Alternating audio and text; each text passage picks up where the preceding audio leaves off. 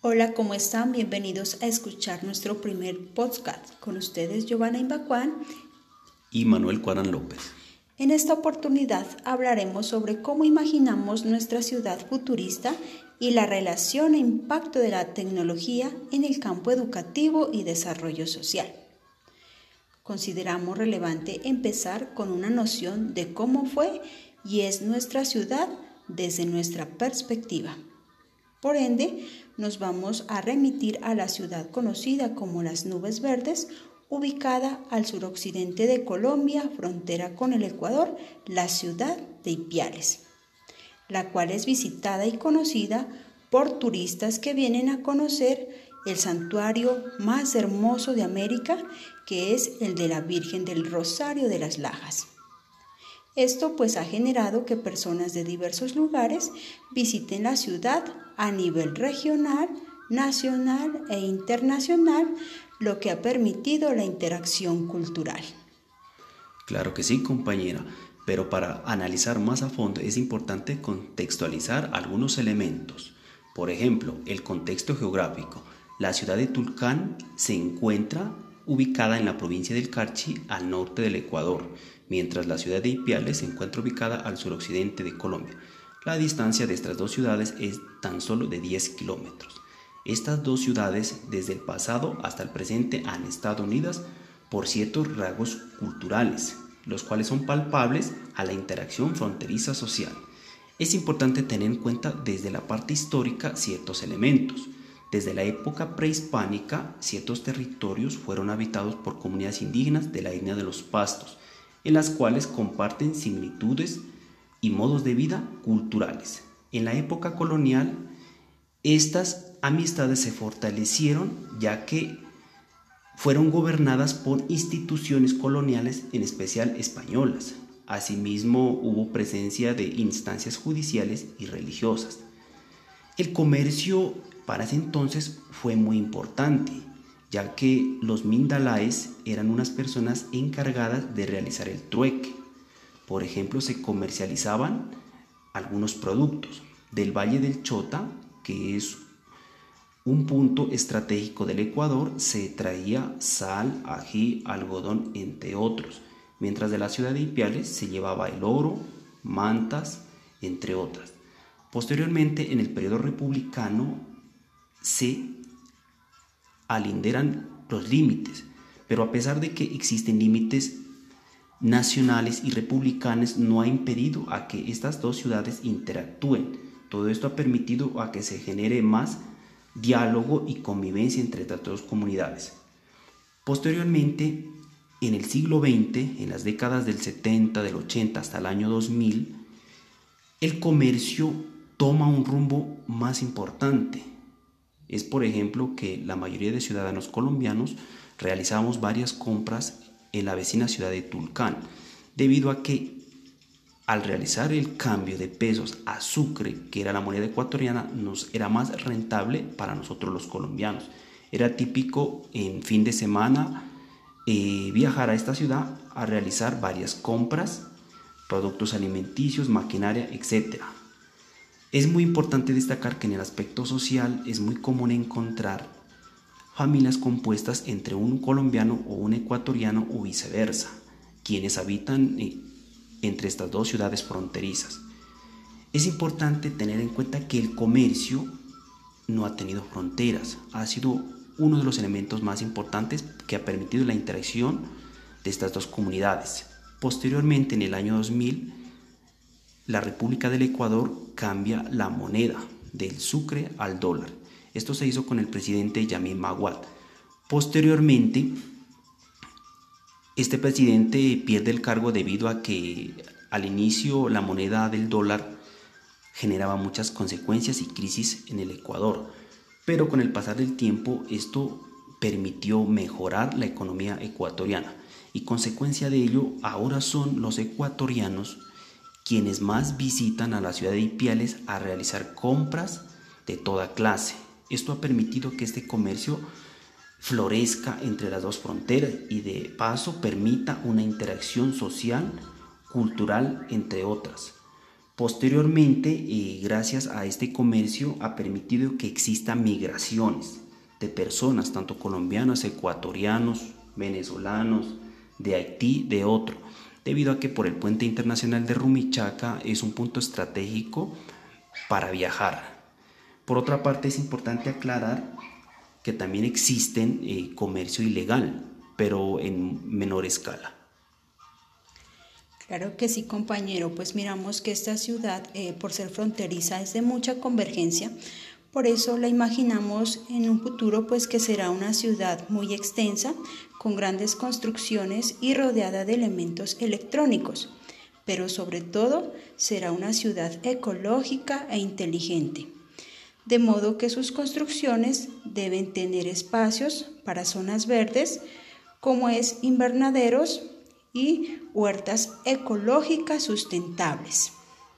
Con un medio de transporte público inteligente, una ciudad donde todo lo que contenga desde el mobiliario callejero como el de los hogares estén conectados a la red de la ciudad, lo que permitirá monitorear a la ciudad para detectar con anterioridad situaciones que pongan en riesgo la vida de los ciudadanos.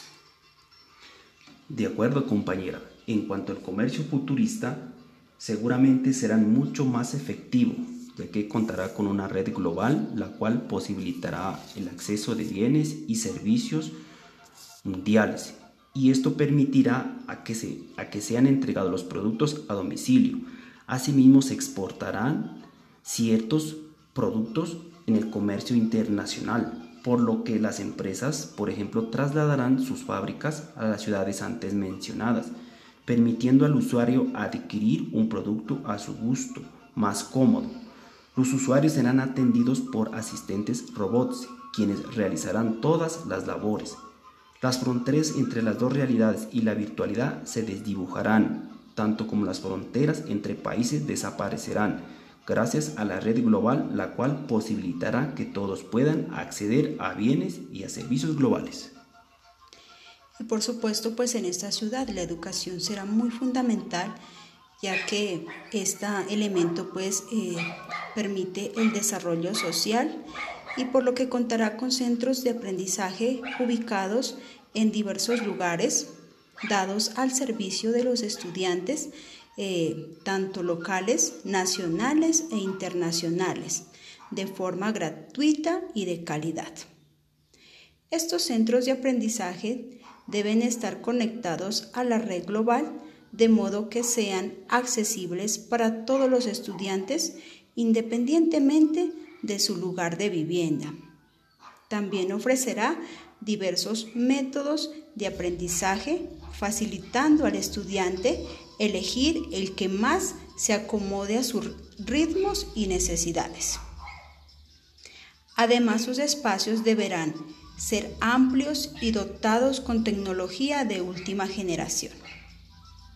Estos espacios deberán ser atendidos por personal idóneo y capacitado, quienes harán las veces de guías o acompañantes del proceso de aprendizaje, de modo que los estudiantes continúen aprendiendo de forma autónoma y adquieran la capacidad de autoprogramarse para desenvolverse en diversas tareas, ya que debe tener capacidad de buscar información en la red, organizarla y recombinarla en pro de aplicar estos conocimientos en cualquier ámbito. Esto hará la diferencia del ser humano y el robot. Todo esto basado en los autores Iván Illich desde su obra La desescolarización y Manuel Castel desde su obra La comunicación en la educación. Fue un gusto para nosotros compartir nuestro podcast con ustedes.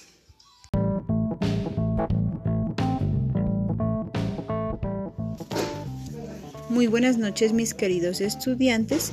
Les informo que el día de mañana deben acudir a la institución a retirar las guías físicas. El señor bibliotecario estará haciendo entrega de estas guías a partir de las 8 de la mañana hasta las 11 de la mañana. Posteriormente el Señor regresa y continúa pues haciendo entrega de las guías a partir de las 2 de la tarde hasta las 5. Entonces pedirles de favor mis niños que se acerquen mañana a la institución todos a retirar estas guías ya que a partir del día viernes pues estaremos trabajando con las temáticas eh, que están en ellas. Entonces eh, no hay disculpas eh, para quienes digan que no entregan las actividades porque todos deben retirar estas guías. recordarles que deben asistir con el tapabocas y en el horario pues que les acabo de informar. Que descansen.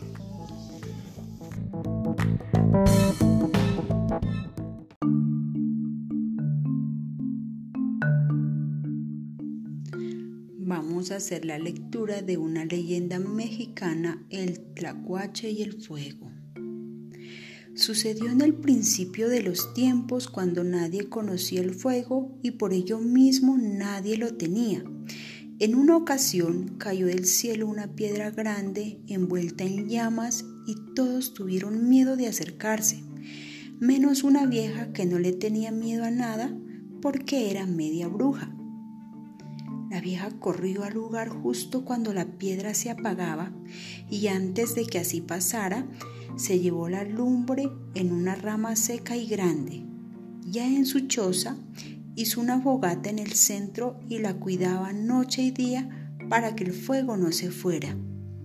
Los habitantes del lugar, cuando llegaron a visitar a la vieja, vieron que el fuego era cosa buena y que servía para muchas cosas, sobre todo para quitar el frío pero la vieja a nadie le quiso dar un poco de lumbre, ni siquiera cambio de animales o comida que le ofrecían.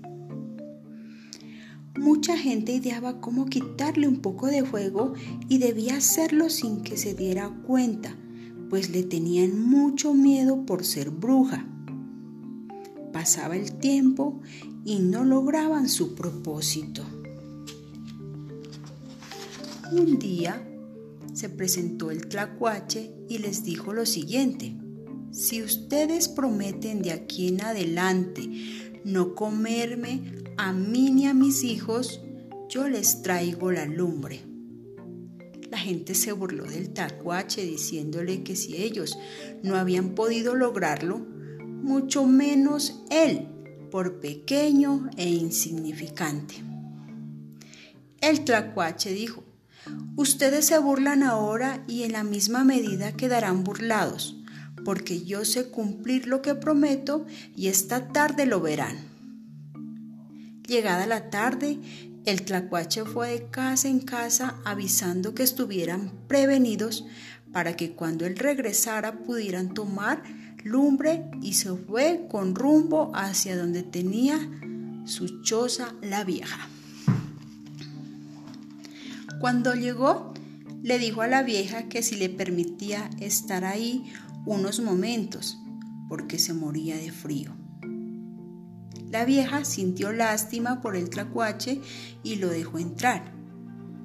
Ya cerca de la lumbre, sin que se diera cuenta la vieja, fue metiendo poco a poco la cola en la fogata y cuando sintió que la tenía cargada de fuego, salió corriendo al pueblo, yendo de casa en casa, regalando fuego hasta donde le alcanzó. Es por eso que hasta la fecha los tlacuaches tienen la cola pelada. Colorín colorado, esta leyenda se ha terminado.